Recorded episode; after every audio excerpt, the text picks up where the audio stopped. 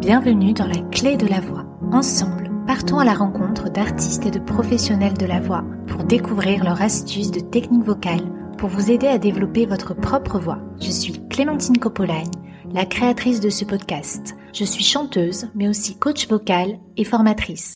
Si le podcast vous plaît, abonnez-vous pour ne rater aucun épisode. N'hésitez pas à laisser un commentaire sur iTunes ou Apple Podcast. Vous pouvez aussi le noter 5 étoiles, ça m'aide énormément à le faire découvrir. Pour ce deuxième épisode, Anne Etchegoyen nous raconte son parcours, les liens qu'elle a tissés au fil des rencontres. Je voulais en apprendre davantage sur les aspects méconnus de sa carrière, de la création de son label à sa société de production, la recherche des partenaires financiers, en passant par l'autoproduction des spectacles. Autant de sujets qui valent le détour pour un artiste. J'espère que vous apprécierez autant que moi les conseils que donne Anne comme ils lui viennent, sans fioriture. Son mantra, la confiance en soi. Je vous laisse découvrir la suite de notre conversation. Il y a eu beaucoup de collaborations dans ta carrière avec des artistes de différentes cultures, mais souvent d'origine latine et corse. Il y a en commun un fort attachement à la terre, aux origines. Est-ce que tu veux bien nous parler de ces rencontres? Il y en a eu plusieurs, oui. Moi, j'adore ça, mélanger. Euh, j'ai fait des duos avec des groupes flamenco, euh, avec Patrick Fiori. Euh, j'aime assez ça, en fait, ce mélange. Je trouve que c'est assez chouette de partager ce plaisir de la scène avec des gens qui sont issus d'univers musicaux différents. Tout ça me plaît vraiment de faire ça. Et avec Patrick Fiori, comment vous vous êtes connus? C'est connu parce que je, quand on avait cette petite Pachamama, je l'avais sollicité par Michael Jones, qui avait réalisé un album à moi. Il avait accepté de faire déjà le titre sur cet album-là, qui n'était pas signé en licence dans une major. Et quand est arrivé la signature en major, Sony ça leur plaisait beaucoup. On a un peu modifié des trois trucs de, cette, de ce titre-là et puis on est parti. Euh, il a accepté de, de reposer une voix et, et d'en faire le deuxième single. C'est une collaboration qui a perduré dans le temps. Tu figures hein, dans l'album euh, dont il est à l'initiative Corse ou où tu chantes avec le groupe euh, Arapa que je salue au passage. C'était chouette. On avait rencontré un des membres d'Arapa. Moi souvent j'ai l'impression qu'il a une voix là qui se ressemble. Ils ont des voix très proches, je trouvais Patrick Fiori. Et il avait traduit en fait, il avait traduit, euh, il avait adapté le titre Pachamama puisqu'on l'avait en basque d'abord et en espagnol. Il avait adapté en corse pour Patrick. Et c'était Jean-Charles Papi. Jean-Charles Papi, voilà exactement, pardon.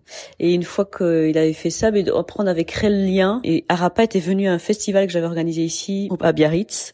Et vite après, Jean-Charles Papi a beaucoup travaillé sur l'album Mezzo Mezzo avec Patrick. C'est une chanson qu'on avait enregistrée dans le deuxième album des voix basses que Patrick nous avait écrit avec Jacques Vianney-Rousseau. Patrick m'avait appelé et donc il a proposé à Arapa de le faire en duo avec nous dans cet album. Donc c'était assez naturel.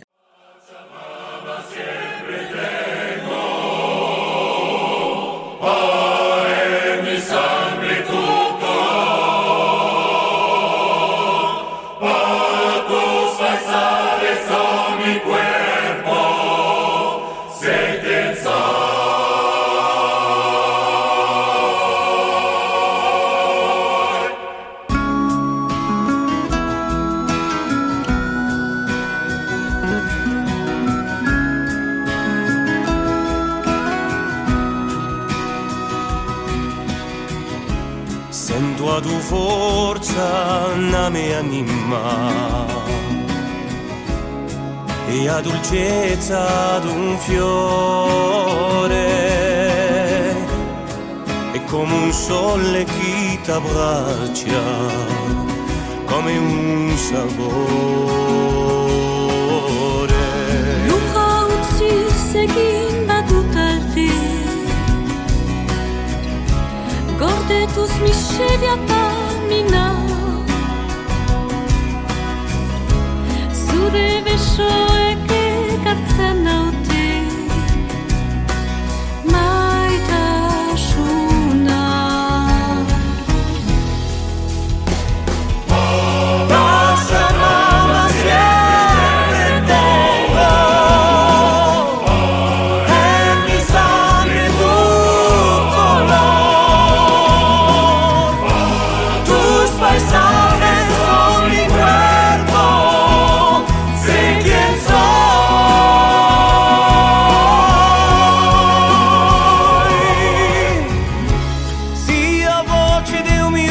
satu Da u dias e i to valor.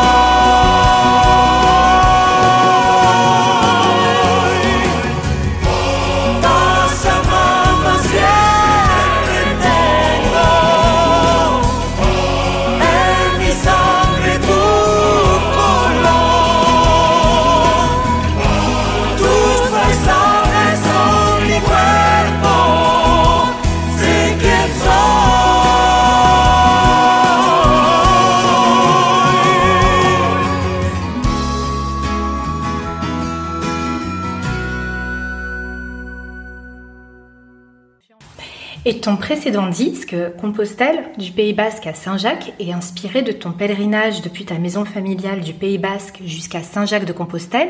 Je voulais savoir de quelle manière tes croyances, la spiritualité en général, t'accompagnent et t'aident en tant qu'artiste.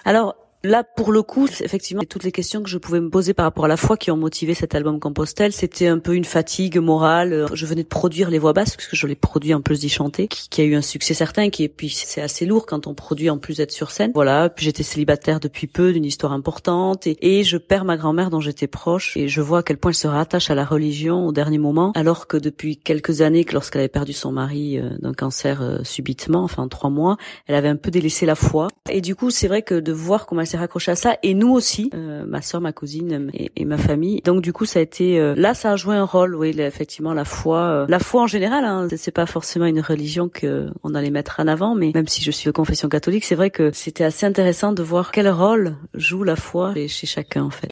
Tu as puisé une inspiration pour l'album Compostelle. Chanter peut aussi être une forme de connexion spirituelle au sens large du terme. Est-ce que c'est quelque chose que tu ressens? La connexion que je cherche, c'est celle de, la scène et avec le public. Aujourd'hui, je ne sais pas si je peux encore parler de connexion euh, ou avec ma foi ou avec une spiritualité certaine. Alors c'est sûr, quand on chante dans des églises, ça favorise l'histoire. Pour l'album Compostelle, il y a eu des moments oui, de connexion. Euh, quand on s'est retrouvé à chanter Buen Camino, une chanson qu'on avait écrite sur les chemins, quand on s'est retrouvé à la chanter euh, en haut de Roncevaux, l'église là-bas, ça, a été quelque chose d'assez euh, assez magique de voir les gens et les pèlerins qui chantaient Buen Camino avec nous, ça a été assez chouette. Et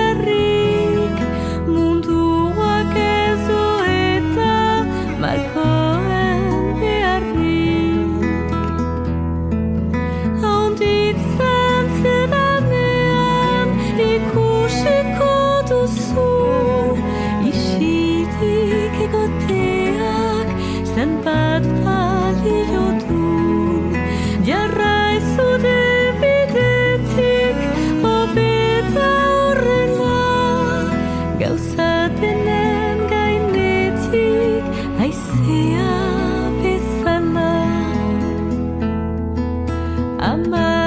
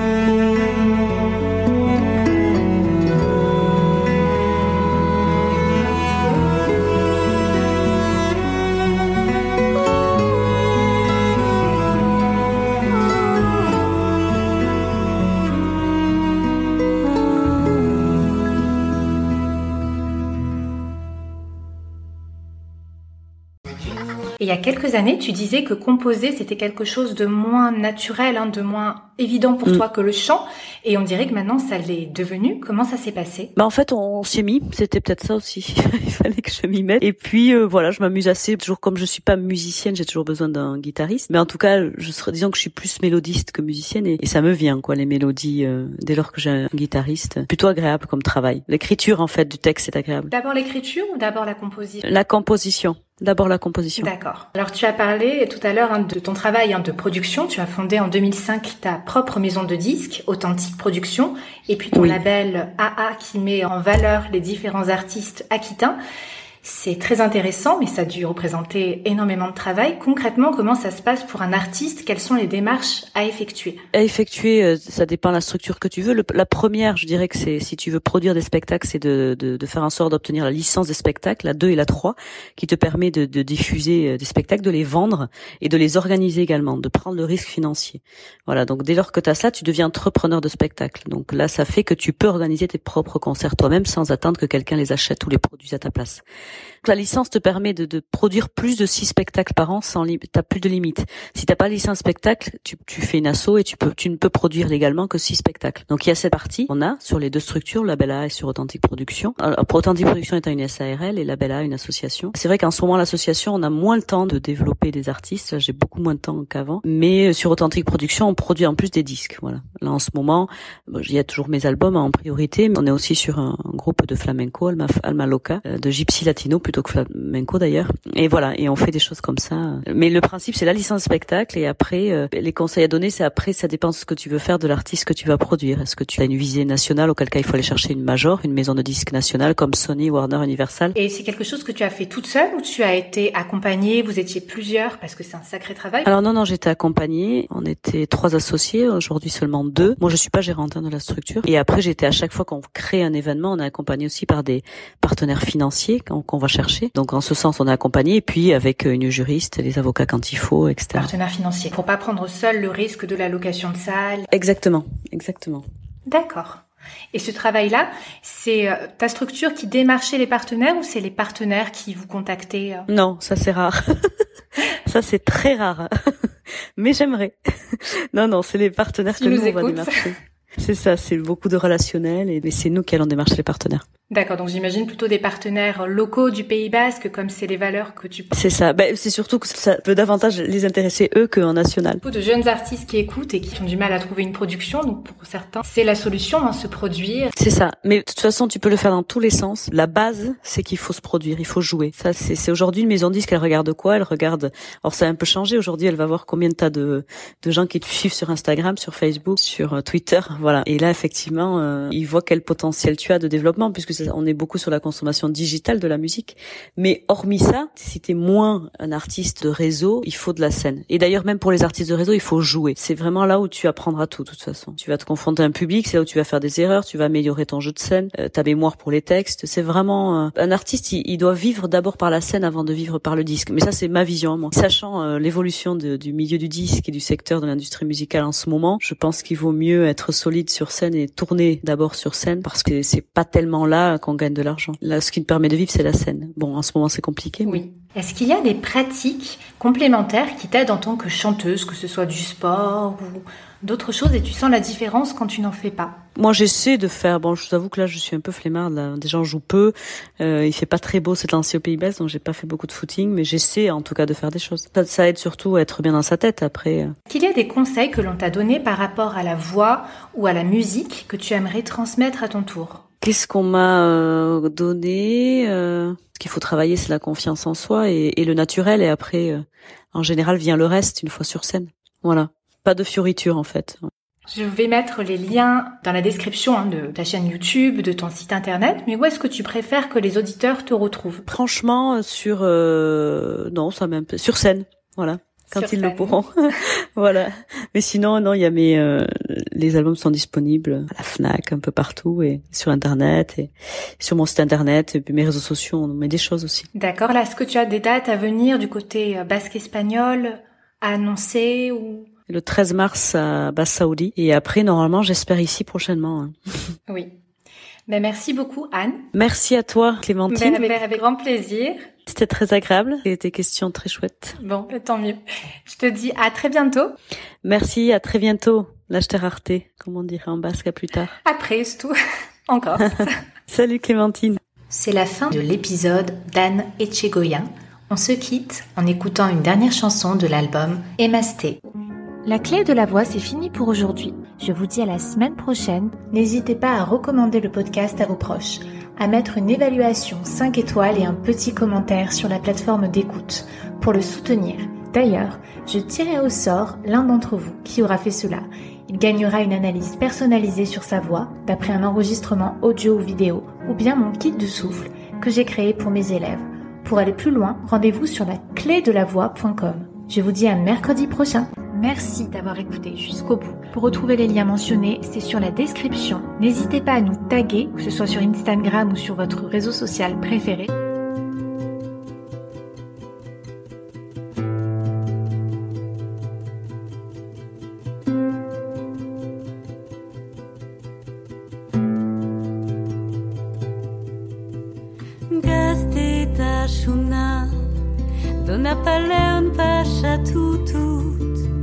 Ametsa taposa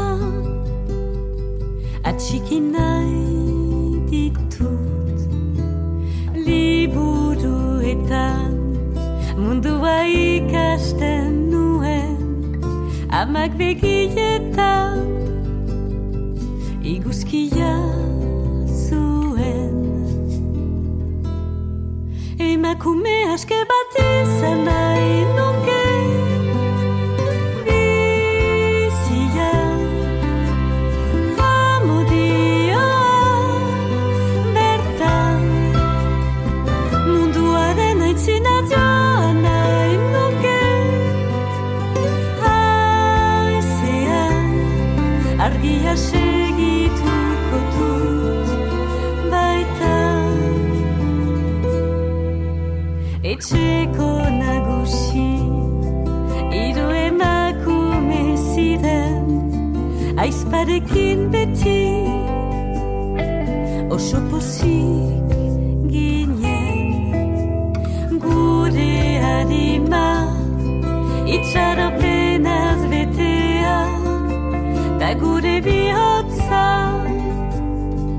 Maitatzeko diandean